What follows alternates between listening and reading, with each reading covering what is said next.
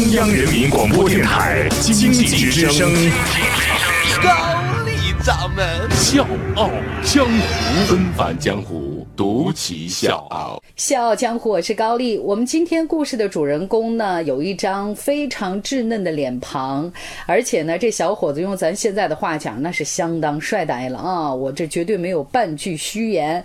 稍晚的时间，大家可以登录我们经济之声笑傲江湖的公众微信，来一睹这个小伙子的真容，尤其是他那双眼睛，我特别喜欢。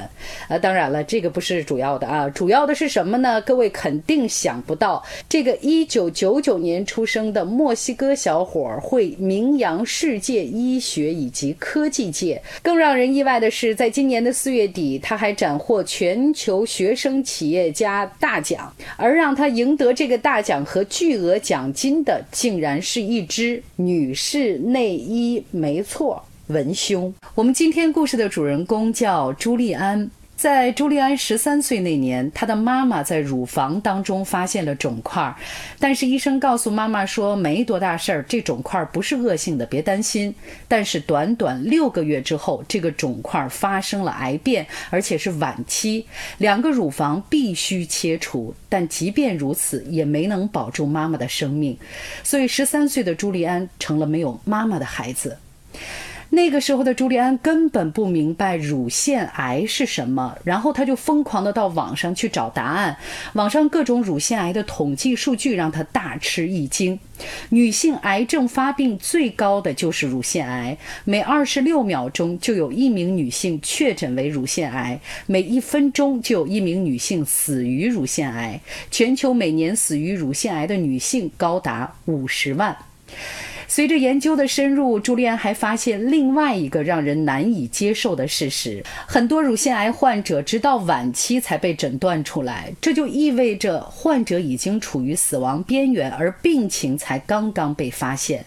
陈旧落后的诊断技术和快速发展的癌症病情，共同造就了一例一例难以挽回的死亡悲剧。所以，这个小小的少年就开始思考：如果能提早发现，那这样的悲剧完全可以避免。所以，他在想，怎么才能提前监测乳腺癌的发展？在之后的几年时间里，他查阅了大量的资料文献，一门心思地扑在这个问题上。一直到物理课上，老师介绍了一个新玩意儿——传感器。这个给了朱利安极大的灵感，利用高精度的传感器感知乳房肿块的生长变化，这个有没有可能实现乳腺癌的早期预判呢？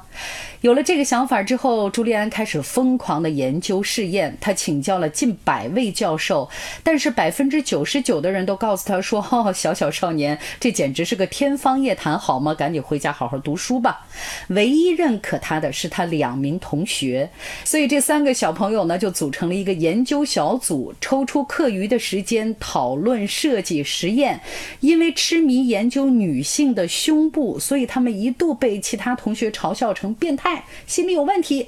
但是他们从来不在乎这些流言蜚语。他说：“早一天有结果，就有一千四百四十名女性幸免于难。”从传感器的研究到连接 APP 的构架，甚至是文胸的设计，这三个小伙伴紧密合作，亲力亲为。这五年是青春最宝贵的时间，他们的研究也终于有了突破。